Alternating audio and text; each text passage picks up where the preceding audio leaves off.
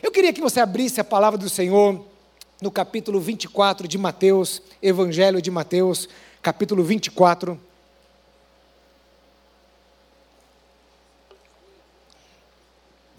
Eu queria que você é, gravasse esses dois capítulos, porque a mensagem desta manhã, ela será baseada nesses dois capítulos. Então você pode depois chegar em casa e ler estes capítulos. Eu vou ler apenas ah, os três primeiros versículos, ok? E mais tarde, depois, então, ah, você poderá ah, destrinchar um pouquinho mais. Ah, não daria tempo de ler aqui os dois, esses dois capítulos antes da mensagem. Então, vou ler apenas o início, a introdução, que, dizia, que diz assim: Tendo Jesus saído do templo, ia se retirando quando se aproximaram dele os seus discípulos para lhe, para lhe mostrar as construções do templo. Ele, porém, lhes disse: Não vedes tudo isso? Em verdade vos digo que não ficará aqui pedra sobre pedra que não seja derribada. No Monte das Oliveiras achavam-se Jesus assentado e quando se aproximaram dele, os discípulos, em particular, lhe, é, lhe ah, pediam: Dize-nos quando sucederão essas coisas e que sinal haverá da tua vinda e da consumação do século. Bom, daqui uh, por diante, Jesus ele vai então citando algumas coisas, ele vai dando aqui alguns sinais a respeito dos fins dos tempos. E depois Jesus arremata esta fala contando as duas parábolas conhecidas, que você conhece muito bem, que é a, a parábola das dez virgens e a parábola do servo bom do, é, do servo mau. Ele vai então e conclui a, este, esta fala a respeito dos fins dos tempos. Veja, o, o Evangelho de Mateus, ele é o Evangelho que mais, vamos dizer assim, gasta tempo falando a respeito da volta de Jesus. Esses dois capítulos é o período ah, mais longo, é o espaço maior que nós temos nos evangelhos quando se fala a respeito da volta de Jesus. Hoje, o tema, nós temos falado a respeito de uma igreja avivada e nós estamos encerrando esta série de mensagens com um tema: Uma igreja avivada aguarda a vinda de Cristo. Uma igreja avivada aguarda a vinda de Cristo. Você já viu aqui durante o culto, nas nossas canções, nas citações aqui, a, a, a, tudo envolvendo este tema que estamos trabalhando neste domingo. Então, nós vamos trazer uma mensagem escatológica, mas o objetivo aqui não é falar a respeito das linhas escatológicas. Isso aí é lá para o seminário, a falar sobre os pré-tribulacionistas, mesotribulacionistas, pós-tribulacionistas, pré-milenistas, amilenistas, e aí por vai. A, a, o, o nosso objetivo não é esse. Mas nós precisamos entender o que é essencial. O que a igreja precisa saber essencialmente a respeito da escatologia bíblica. É muito comum quando se fala de escatologia, as pessoas elas se aficionarem à linha histórica do tempo. Ah, como serão as coisas? Ah, primeiro a tribulação, ah, e, Jesus, é, Jesus vai vir depois, Jesus vai vir no meio da tribulação, ah, ah, como que vai ser o milênio? Então as pessoas elas se preocupam muito com a linha temporal do que as coisas vão acontecer, e elas também são muito aficionadas pelos personagens e pelas figuras do Apocalipse. Né? Ah, então as pessoas ficam muito ali. Quem é o anticristo? As duas testemunhas, os 144 mil. As pessoas estão muito ali com o olhar no plano, mas muitas vezes esquecem de olhar para o arquiteto do plano. As pessoas se preocupam muito com o plano. Como que vai ser? Como é que vai ser isso, aquilo, outro e tal? E eles se esquecem de olhar para o arquiteto do plano. E para o seu coração. Para o, o seu plano para a humanidade, mas o seu coração. As pessoas esquecem de olhar sobre o próprio Deus. Queridos, a escatologia não é sobre curiosidade. Escatologia é sobre revelação. É sobre a revelação de um Deus poderoso que nos criou, que traçou um plano para nossa salvação e que um dia virá nos buscar. O estudo da escatologia não é para aguçar a, nos, a nossa curiosidade, mas é para a, a gerar no nosso coração um desejo da vinda de Cristo. Maranata, ora vem Senhor Jesus. A vinda de Cristo está num contexto, sim, do fim dos tempos, do apocalipse, da escatologia bíblica. E quando nós olhamos para o Apocalipse, nós precisamos entender que a pastora Enéas falava muito isso, foi meu professor, e ele falava a respeito dos, dos três primeiros capítulos de Apocalipse, que aquilo ali é literal, a carta às, sete igrejas, mas que a partir dali nós temos a visão de João. Então, a partir do capítulo 4, nós temos ali a visão de João, ah, ah, e aquilo era uma, algo assim tão, tão glorioso, era algo tão espiritual, que nós percebemos que ali no texto, João tenta descrever o que ele estava vendo. Mas era algo assim tão, tão maravilhoso, aqueles que vão a, a, a, para Israel, eu não sei se vocês vão na ilha de, de Pátimos, né? Mas aqueles que eh, já puderam estar ali na ilha de Pátimos, você vai no lugar ali onde João teve a visão do Apocalipse. No lugar onde ele ficou preso, ali onde ele recebeu a visão do Apocalipse. E João então tenta descrever tudo aquilo, mas era algo tão grandioso, tão sublime, e ele tenta descrever tudo aquilo que ele estava recebendo. Então nós precisamos entender, ao entender isso, a, a, a interpretação do Apocalipse, principalmente ali a partir do, do capítulo 4 para frente, ela precisa ser dentro de todo um contexto bíblico. E nós precisamos entender que Deus deixou a nós apenas o essencial. Ele não revelou todas as coisas. Ele não deixou tudo desvendado ao nosso olhar, mas ele deixou tudo aquilo que nós precisamos saber a respeito da sua volta. E aqui no capítulo 24, Jesus fala a respeito da sua volta. E ele começa então a falar a respeito dos sinais. Ele diz assim: Olha o que vocês precisam entender a respeito da minha vida. Olha o que vocês precisam ah, é, saber a respeito dos fins dos tempos. E nós devemos olhar para esses alertas, olhar para estes sinais, olhar para aquilo que Jesus destacou a respeito do fim dos tempos. E precisamos pensar a respeito disso. E ao olhar estes sinais, precisamos pensar o que cabe a nós hoje.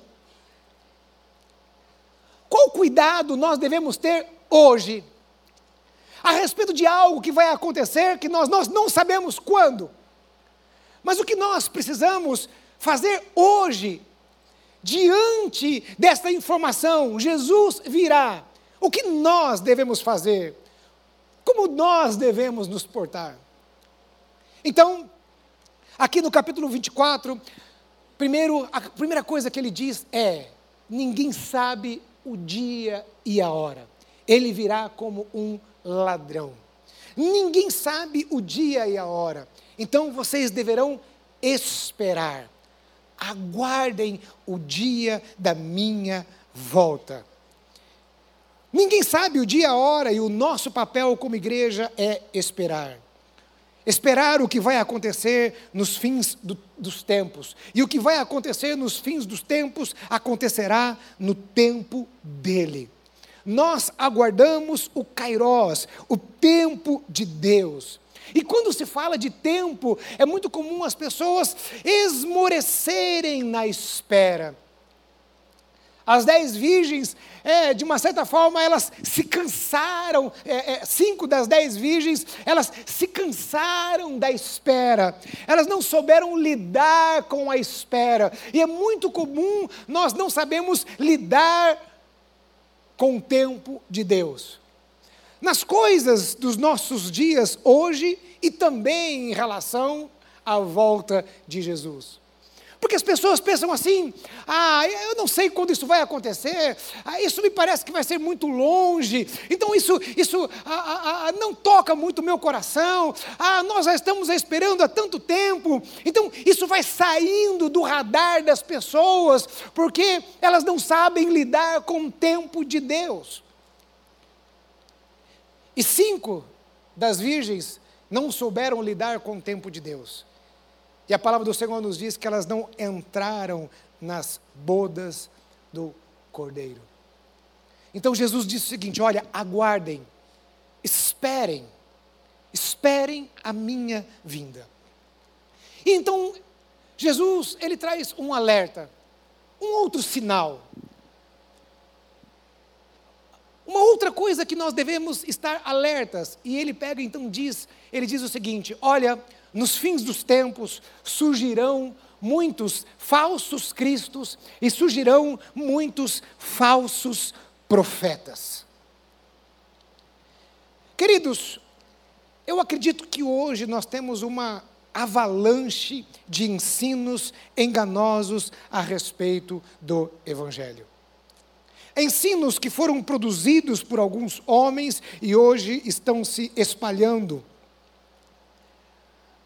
um evangelho que não é um verdadeiro evangelho, que não é o verdadeiro evangelho, mas muitas vezes encontra uma certa aderência no coração desta geração. Muitas coisas que são pregadas e não é o verdadeiro evangelho têm encontrado espaço, têm encontrado aderência no coração das pessoas. Antigamente, algumas décadas atrás, nós vemos, nós vimos o surgimento de muitas seitas e heresias no meio cristão. Então nós tínhamos o surgimento ali de coisas, de seitas heresias. Há um tempo atrás eu assisti uma série na Netflix, esta série a, a, a, é lá da Coreia, e, e, e, eles falam ali a respeito de algumas, algumas seitas dentro do cristianismo que na década de 90, década de 80, surgiram ali na Coreia. Coisas assim cabulosas, coisas assim extremamente estranhas.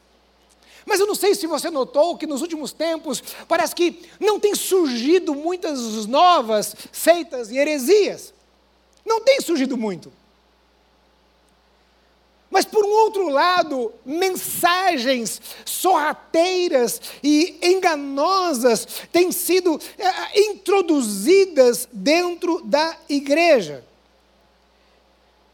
É um evangelho que muitas vezes tem algumas verdades, mas que se misturam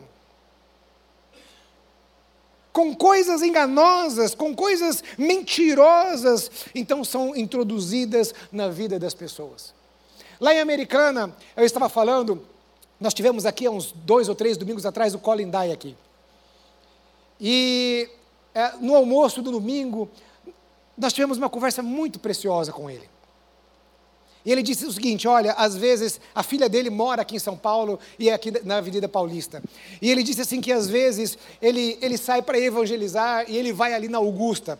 E ele fala assim: ali Augusta é onde estão todas as tribos. E, é, e as coisas mais esquisitas, estranhas, estão ali na Avenida Augusta. E eu vou lá para falar do amor de Deus. Então, como ele é gringo, né? E assim, e, e mais maduro, né? Então os jovens ficam curiosos e param para ouvir. Talvez se, se nós fôssemos lá pregar o evangelho, talvez nós seríamos rejeitados. Mas como ele é estrangeiro, né? Eles ficam assim, curiosos, né? O que, que, que o estrangeiro está fazendo aqui? E ele disse algo alarmante, ele falou para nós assim: olha, pelo menos 80% dos jovens que estão ali são desviados. Já estiveram numa igreja evangélica.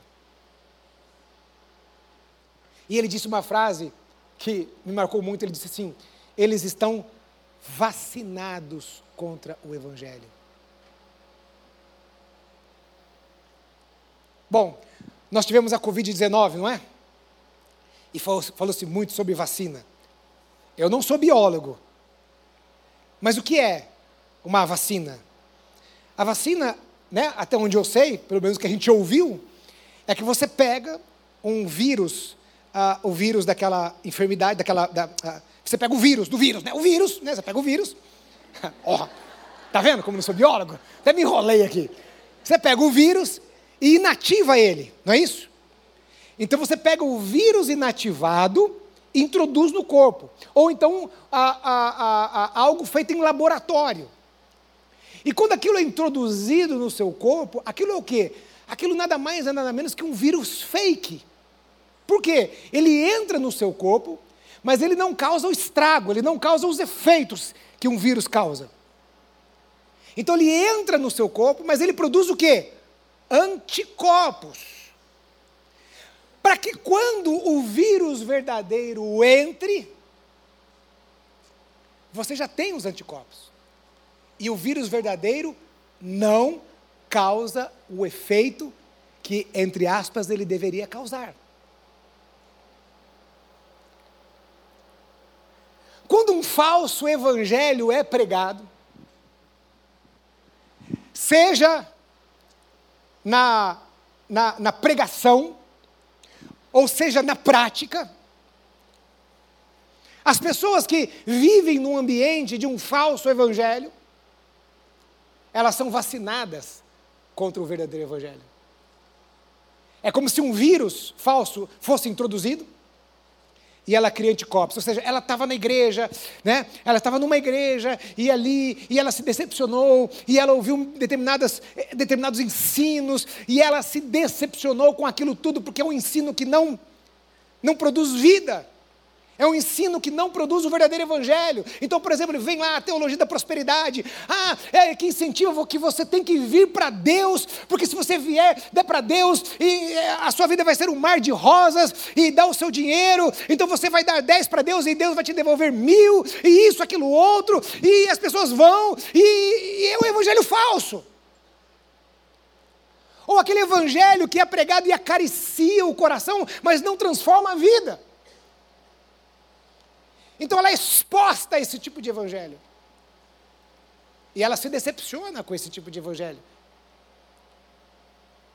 E aí, quando você vem para pregar novamente o verdadeiro evangelho, é muito mais difícil você pregar o evangelho para um desviado do que para aquele que nunca ouviu o evangelho.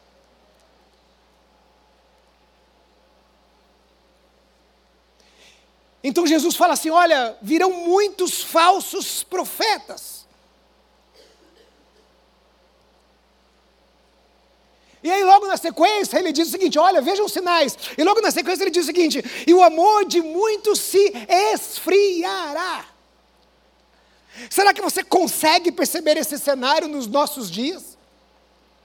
Será que você consegue identificar pessoas com esse sintoma? O amor se esfriando?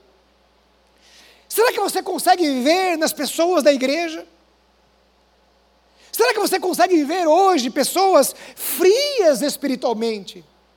Pessoas sem vida, pessoas distantes. Quantas pessoas que estavam no nosso meio e elas estavam aqui, e elas estavam fervorosas, e elas cantavam conosco, e elas adoravam conosco, e elas oravam conosco. E hoje você olha para essas pessoas, elas estão fora do aprisco, e mais ainda, estão frias, decepcionadas, perdidas. Quantas e quantas pessoas olham para o nosso cenário hoje?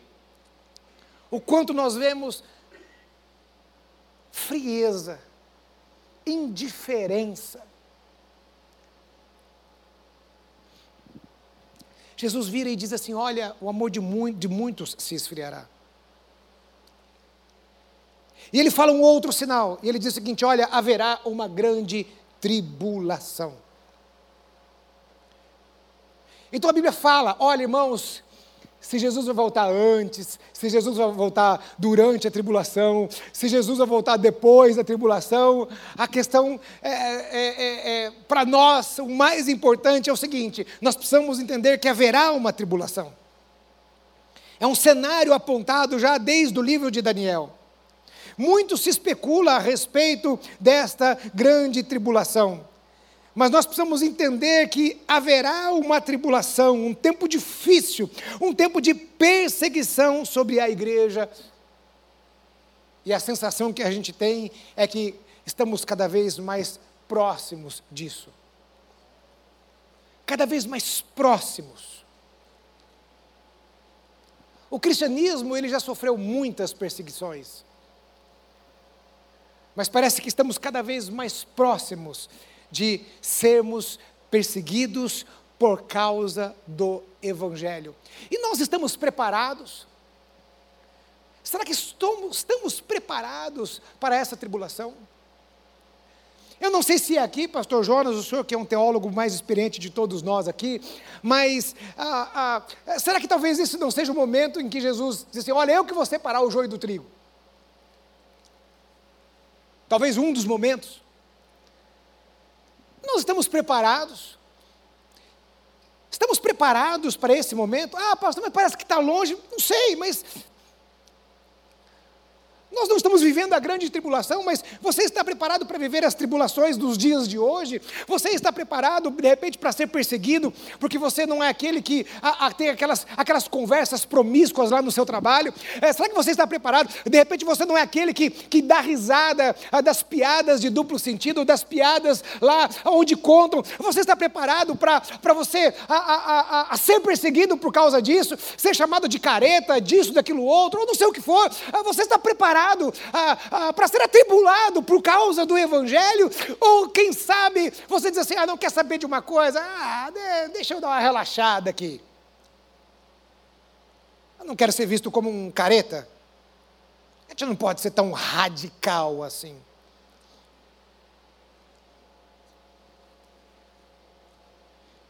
E aí então Jesus vira e diz assim: Olha, vocês precisam estar num estado de vigilância. Vigilância.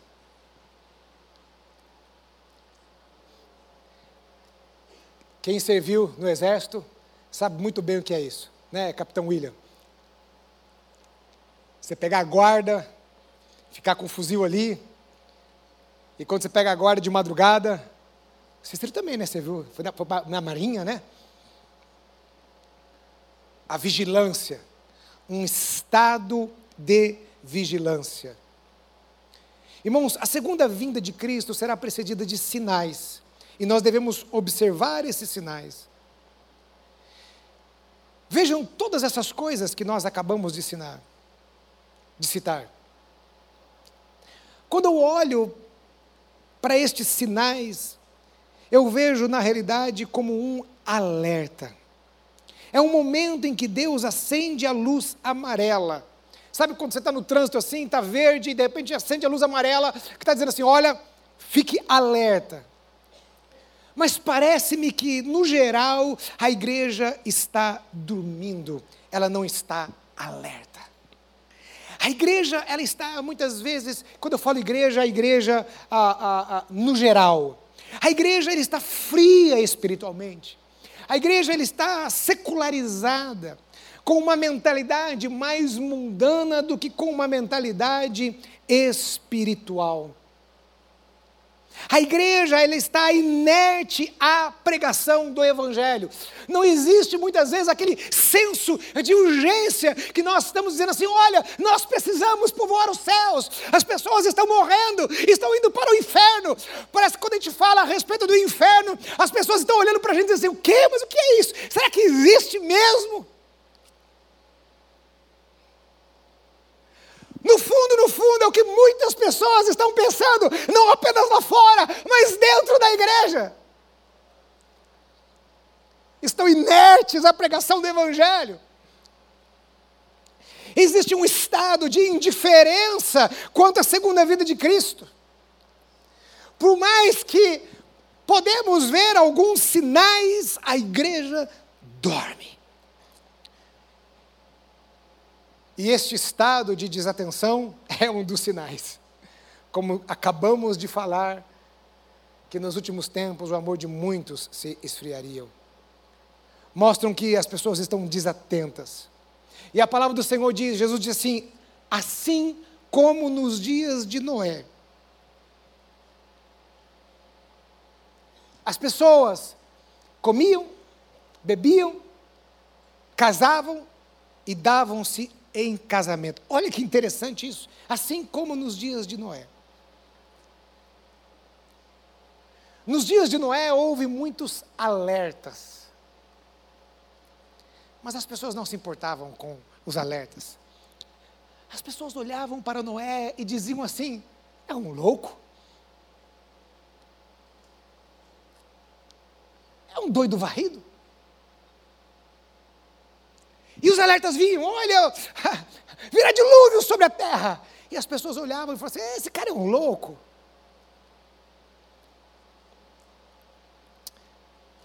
Quantas e quantas coisas será que Deus tem falado? Será que Deus tem te alertado? Será que Deus tem te dito, dito assim: olha, não anda por esse caminho, olha, cuidado? Será que Deus já te deu um alerta, dois alertas, três alertas? Talvez as consequências ainda não vieram. Mas Ele tem te alertado. Você sente esses alertas. Por mais que você esteja assim, frio, por mais que você esteja indiferente, mas ah, ah você sente alguns alertas. Você vem na igreja e aí de repente vem uma pregação e fala o seu coração. Alguma coisa acontece, mas vem ali alguns alertas. O Espírito Santo vem e acende uma luz.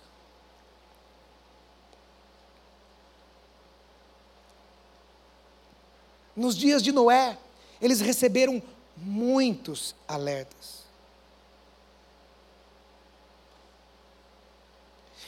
E é interessante que o relato desse versículo que Jesus coloca aqui, diz que eles estavam fazendo coisas rotineiras, nada demais. Comendo, bebendo, e a palavra bebendo aqui não significa que eles estavam enchendo a cara. É, dá uma conotação de coisas normais, coisas da vida, é, coisas prazerosas, coisas que nós é, podemos ter, podemos fazer.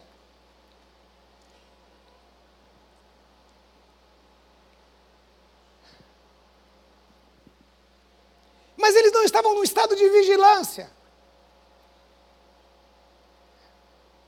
E nos nossos dias, irmãos, olha,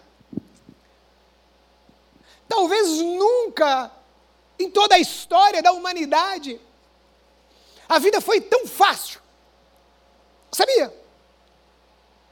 Quando nós pensamos, a, Pense, ah, os irmãos eh, de cabeça branca vão é, confirmar mais ainda. Pensa como era há 40 anos atrás. A vida era muito mais difícil, há 50 anos atrás. Muito mais difícil, a vida era difícil. Se você foi pobre há 30 anos atrás, você sabe como que era. A vida era difícil. Hoje em dia, por mais que você não tenha muitos recursos, eh, você tem acesso a muitas coisas acesso à informação. Há, há, não sei quantos anos atrás, eu lembro, é, quando eu era pequeno, a TV preto e branco. Eu lembro disso. Era uma televisão de tubo que trocava o canal assim, ó, toque, toque, toque, toque. Quantos lembram disso? Hã?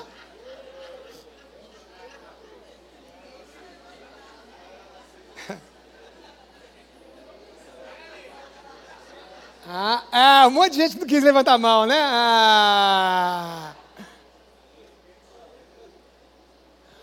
Hoje, uma pessoa, por mais simples que ela seja, na palma, na mão dela, com o celular, ela sabe o que está acontecendo do outro lado do mundo, ela tem informação.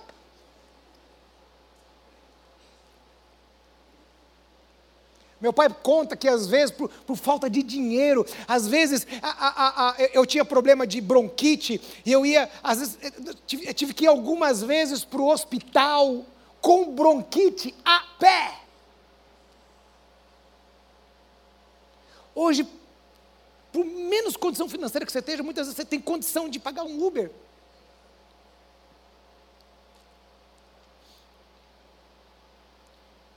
Antigamente, a vida era, estava ligada à sobrevivência. Eu lembro disso.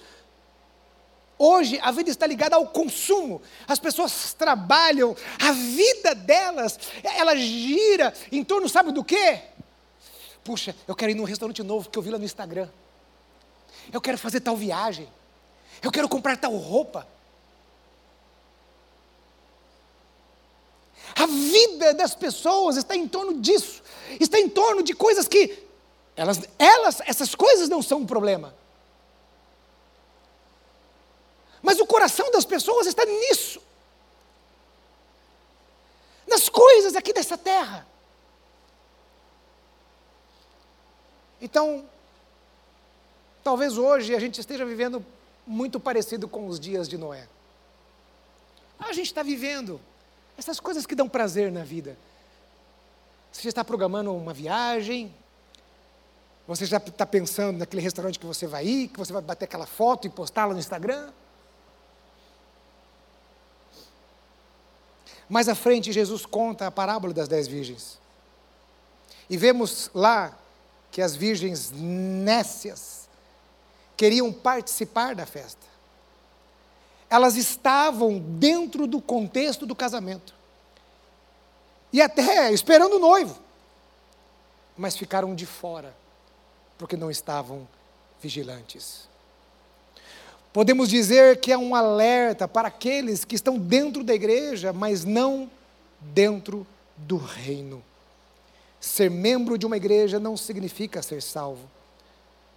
Pastor Ivener, está dizendo que eu não sou salvo? Irmãos, eu não sei de nada.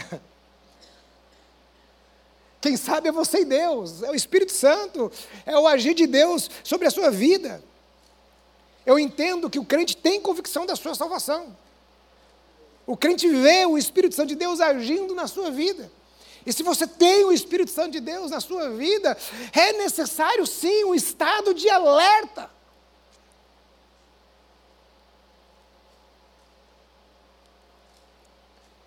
E mais interessante ainda que no, ah, no versículo 43 do versículo do capítulo 24, ah, Jesus mostra uma vigilância que não apenas conosco, mas também para com a nossa casa. Ele fala da, da casa. Isso mostra que é responsabilidade nossa o outro. A nossa família é nossa responsabilidade. Os irmãos em Cristo é nossa responsabilidade. Nós vivemos ah, nesta geração individualista, não é? Ah, ah, em que nós entendemos que o outro é o outro e a gente não consegue enxergar que é a nossa responsabilidade. Nós estamos lá com o INSEC, fazendo as coisas que estão sendo feitas com refugiados, ah, com as mulheres grávidas lá do AMAI e com todas as outras ações, porque é responsabilidade nossa. Nós estamos lá com os moradores de rua, porque é responsabilidade nossa.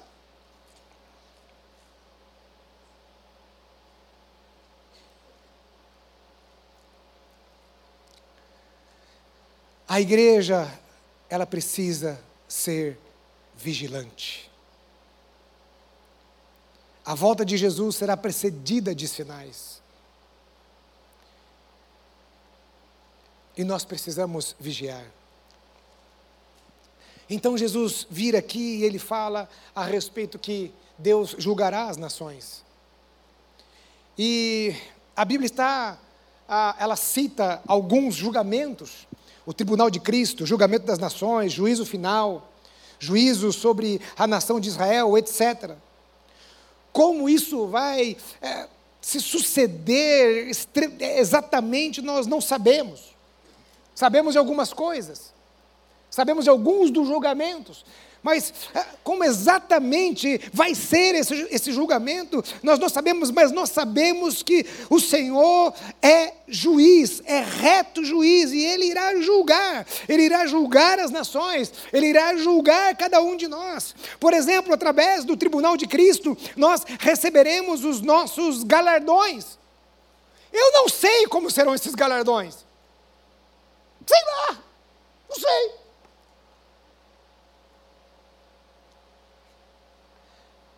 Mas a palavra diz que nós seremos julgados pelas nossas obras e que nós teremos um galardão.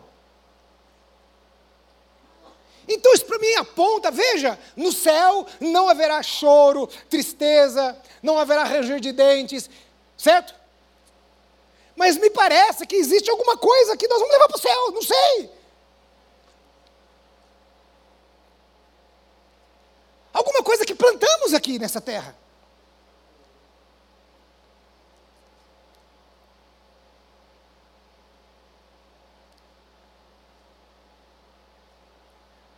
Hoje é muito pregado sobre a graça, mas o nosso Deus também é juiz.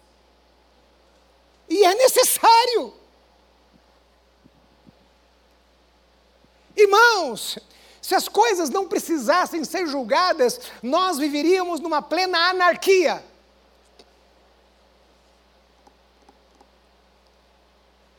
Deixa eu dizer uma coisa para você: não existe ordem sem julgamento.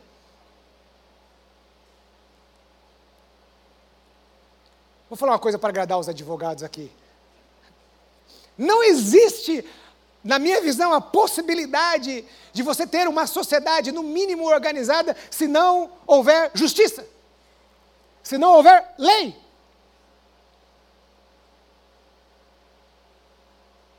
Então, Deus não seria justo se não houvesse julgamento.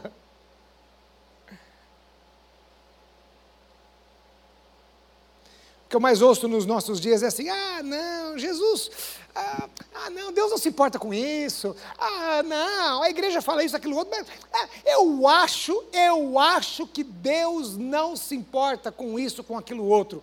Irmão, você pode achar qualquer coisa.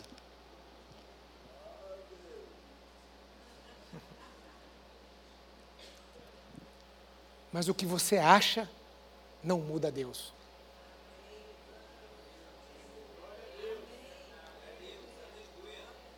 O que você acha não muda a sua palavra. E não muda os efeitos se você obedecer ou não obedecer.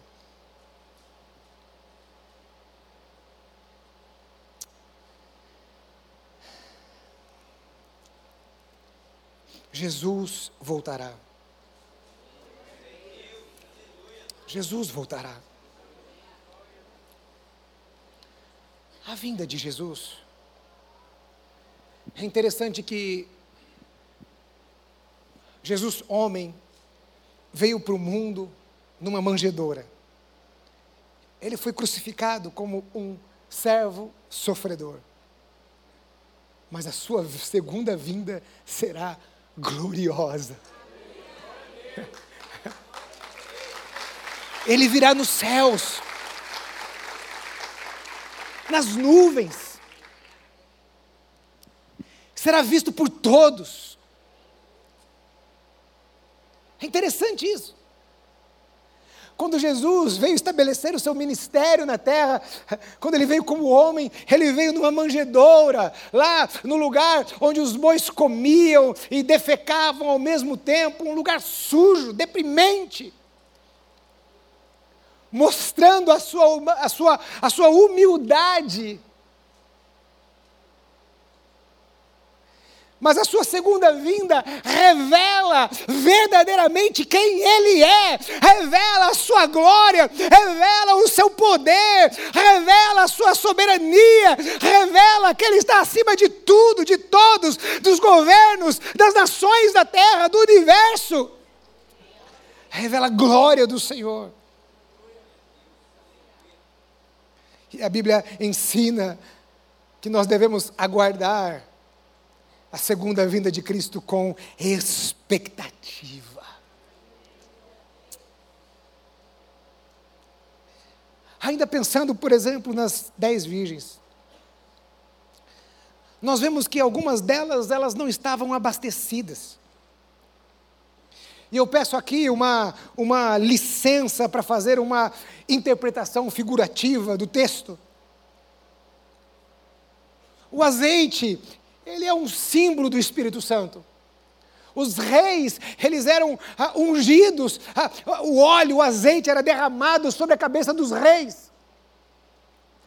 Era um símbolo de que o Espírito Santo de Deus estaria sobre a vida daquele homem. Deus estava ungindo, marcando, selando Aquilo era tão forte, irmãos, que Saul, por muito tempo, o governou ainda ah, fora dos caminhos do Senhor. Mas ele havia sido ungido, ei, Apenas o Senhor poderia tirá-lo, apenas o Senhor poderia removê-lo, apenas o Senhor poderia fazer alguma coisa contra ele. Por isso que Davi não levantou a mão sobre, sobre Saul, mesmo Saul estando errado, porque Saul disse: Eu não vou levantar a mão contra o ungido do Senhor. Infelizmente, muitos pastores gostam de usar esse termo, né? Faz tudo errado e fala assim: ah, não levanta a mão contra mim, não, viu? É uma distorção do texto. Mas o azeite, sabemos que é um símbolo do Espírito Santo, e a palavra do Senhor diz é, que cinco é, das nércias, elas não, elas não estavam abastecidas.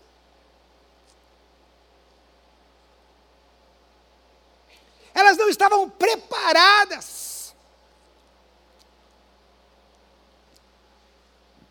Então aí nós voltamos a temática deste domingo, uma igreja avivada aguarda a volta de Cristo. Então talvez isso nos mostra que se nós não estamos aguardando a volta de Cristo com expectativa, talvez significa que falta avivamento no nosso meio.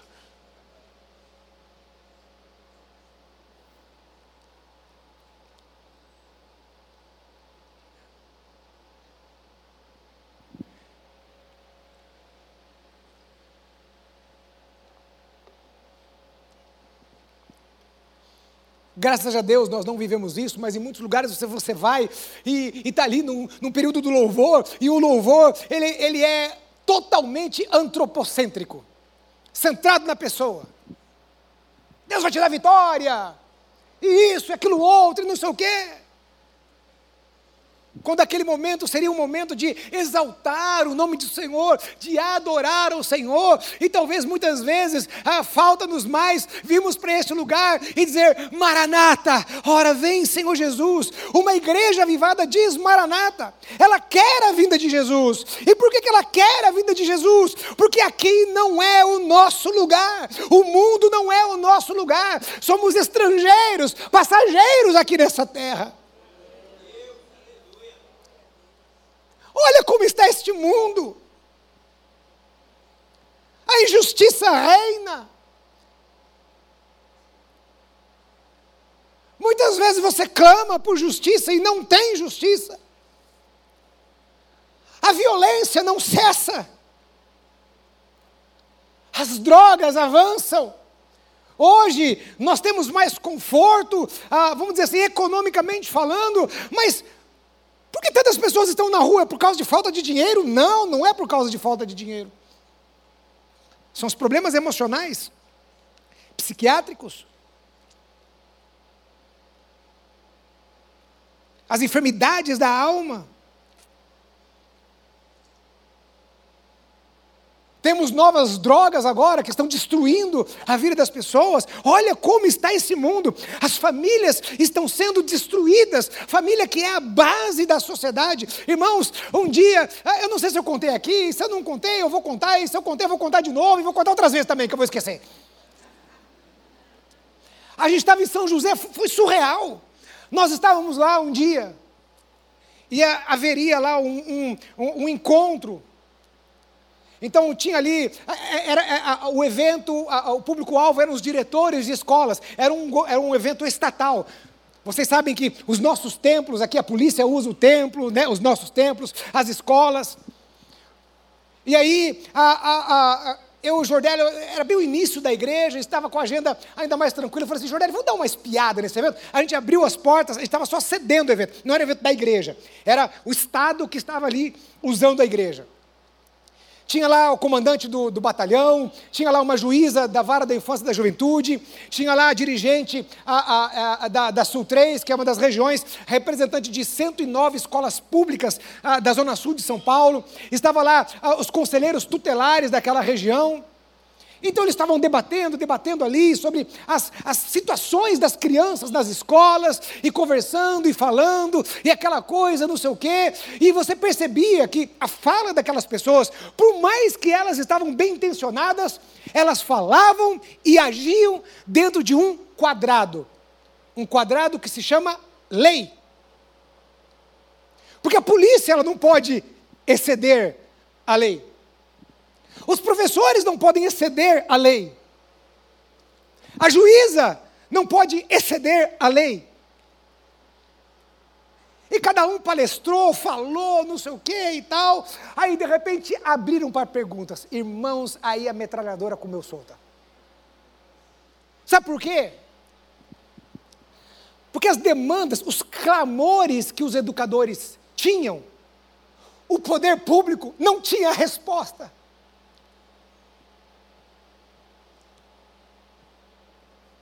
Que você faz com um adolescente que se levanta contra o professor? Ok, você pode ah, chamar a polícia para conter ali. Mas com uma criança pequena que o pai nem vai buscar na escola. Aí você chama o conselho tutelar. Aí você tenta isso, você amarra aqui, você tenta fazer um negócio ali, mas não resolve o problema. Por quê? Porque o problema está lá na família.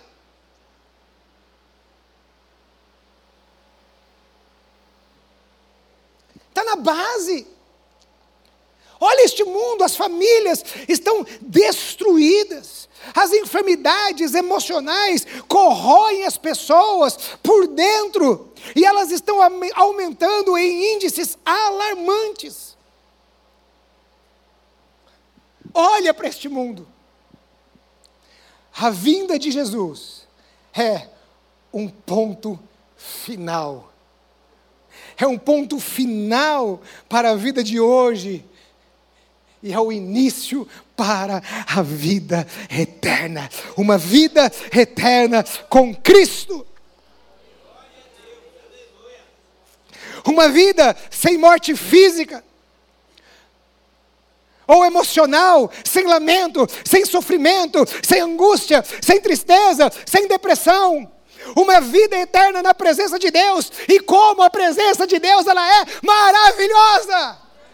Algum dia você já esteve na presença de Deus, algum dia você já experimentou o derramar do Espírito Santo, algum dia você esteve com Deus face a face, como é maravilhoso a sua presença. Ali você não sente falta de nada, absolutamente nada, a sua carne morre e você só quer a presença do Senhor.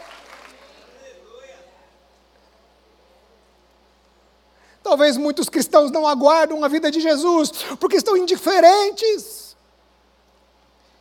E nós precisamos desse derramar do Espírito Santo, para que este derramar do Espírito Santo nos desperte.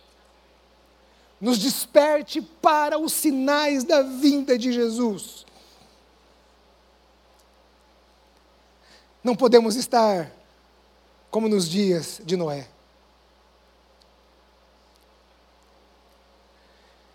Eu quero encerrar dizendo algo a você.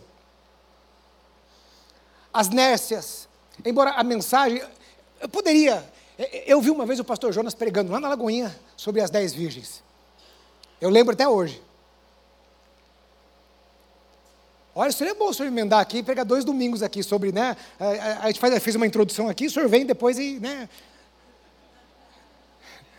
Derrama o cajado.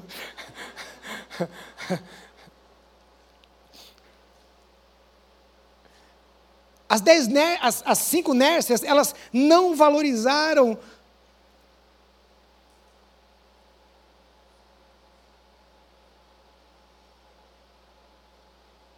elas não deram valor. Elas não prestaram atenção quando as lâmpadas começaram a apagar. Porque a lâmpada foi se apagando. E elas não foram atrás de resolver o problema. Elas se atentaram tarde demais. Talvez você esteja sentindo a lâmpada se apagar aos poucos. Você está se distanciando aos poucos. e não está dando valor a isso. Não espere a sua lâmpada apagar. Cantávamos na igreja uma canção que dizia: Amanhã pode ser muito tarde. Talvez você esteja perdendo a sua família, seu ministério, coisas maravilhosas que Deus te deu. Sua lâmpada está se apagando. Você está perdendo o privilégio de caminhar com Cristo. Não deixe para amanhã. Jesus está vindo. Ele está voltando. Feche os teus olhos onde você está. Eu queria que você pensasse a respeito da volta de Cristo.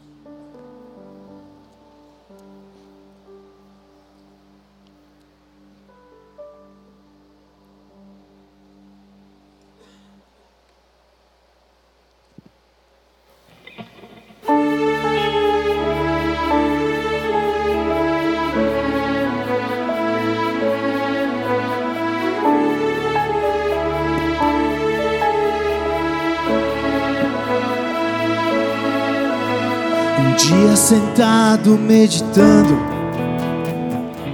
procurando resposta para essa grande piração.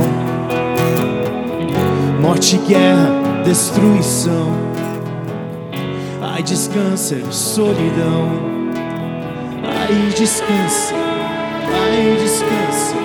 Se eu fosse você, não ia dormir tão cedo porque não sei se você vai acordar no horário marcado.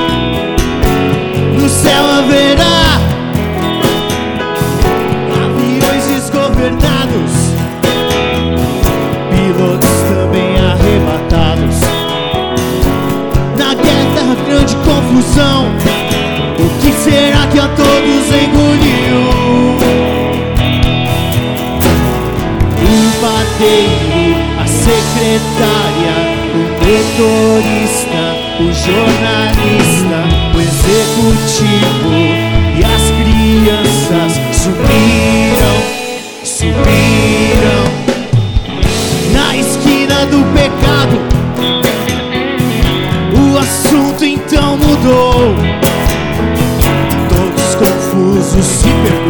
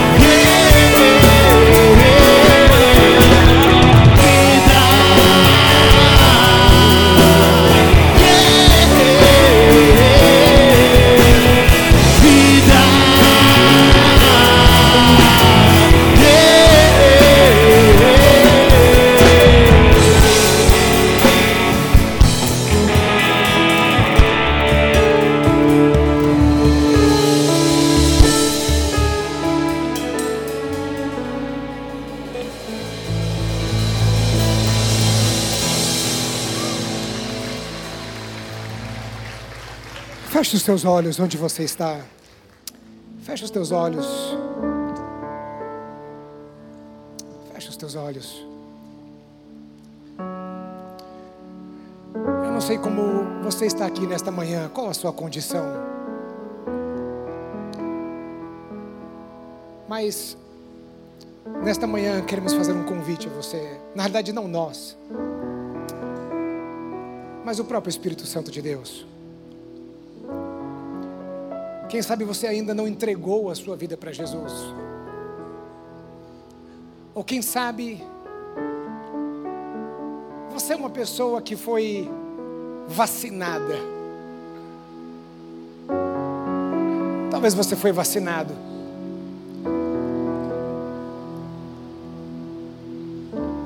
Você já esteve nos caminhos do Senhor e agora está distante. Está distante do Senhor.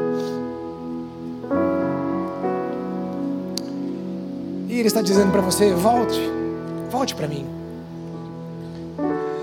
Então, enquanto, enquanto todos estão de olhos fechados, orando ao Senhor, você que nesta manhã, você que deseja entregar a sua vida para Jesus, ou você que deseja se reconciliar com Cristo nesta manhã, enquanto todos estão de olhos fechados, nós queremos orar por você. Você que deseja entregar a sua vida para Jesus, ou se reconciliar com Cristo, aí onde você está, no seu lugar, eu quero que você levante uma de suas mãos, eu quero que você dê um sinal para mim, aí onde você está, porque nós queremos orar por você nesta manhã. Há pessoas nesta manhã que desejam entregar a sua vida para Jesus, ou se reconciliar com Cristo.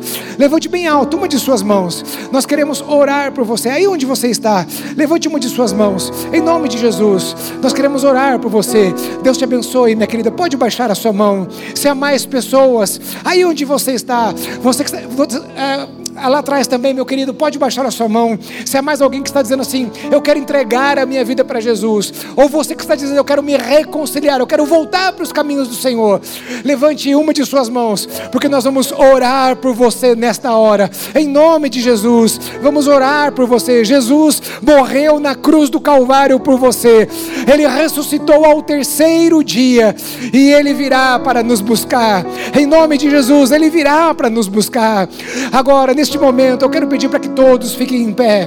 E eu quero pedir a estes dois queridos, esta querida que está aqui e este querido lá atrás que levantou uma de suas mãos. Por favor, saia do seu lugar e venha aqui na frente. Eu quero orar por vocês. Por favor, saia do seu lugar.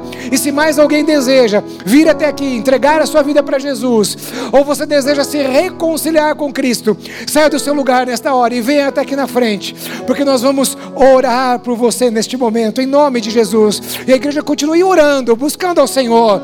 Continue entregando agora este momento na presença do Senhor, em nome de Jesus. Em nome de Jesus. Em nome de Jesus. Precisamos de uma irmã aqui da igreja, aqui neste momento, para acolher esta querida. Por favor, vamos, vamos se movimentar agora, aqui para frente agora. Amém, irmãos? Amém. Eu quero pedir, por favor, venha um pouquinho mais aqui na frente. Nós vamos orar com vocês nesta hora. Nós vamos fazer uma oração. Esta é uma oração de entrega. É quando nós entregamos o governo da nossa vida ao Senhor. Se quem sabe o Senhor nunca teve o governo da sua vida, então você vai estar dizendo: Senhor, a partir de agora, o Senhor governa a minha vida. E se algum dia Ele esteve no governo e você é, não tem permitido com que Ele governe, então através dessa oração você está dizendo: Senhor, governe novamente a minha vida. Entra na minha vida, no meu coração. Então, de olhos fechados, eu quero que você ore comigo, dizendo assim: Senhor Jesus, nesta hora, eu entrego a minha vida ao Senhor e eu te recebo como meu único e suficiente Senhor e Salvador da minha vida. Perdoe os meus pecados e escreva meu nome no livro da vida, em nome de Jesus. Amém. Amém. Amém. Amém.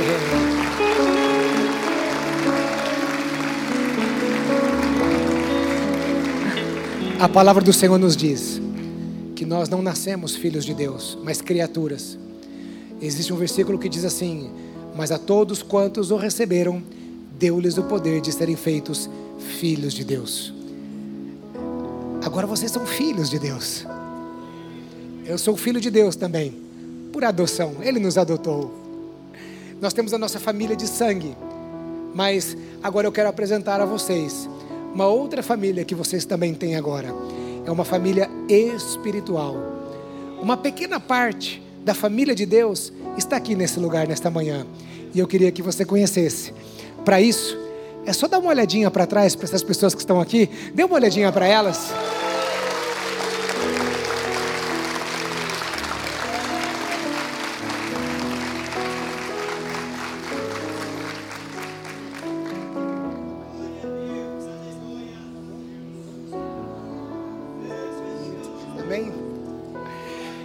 Será que você pode aplaudir ao Senhor?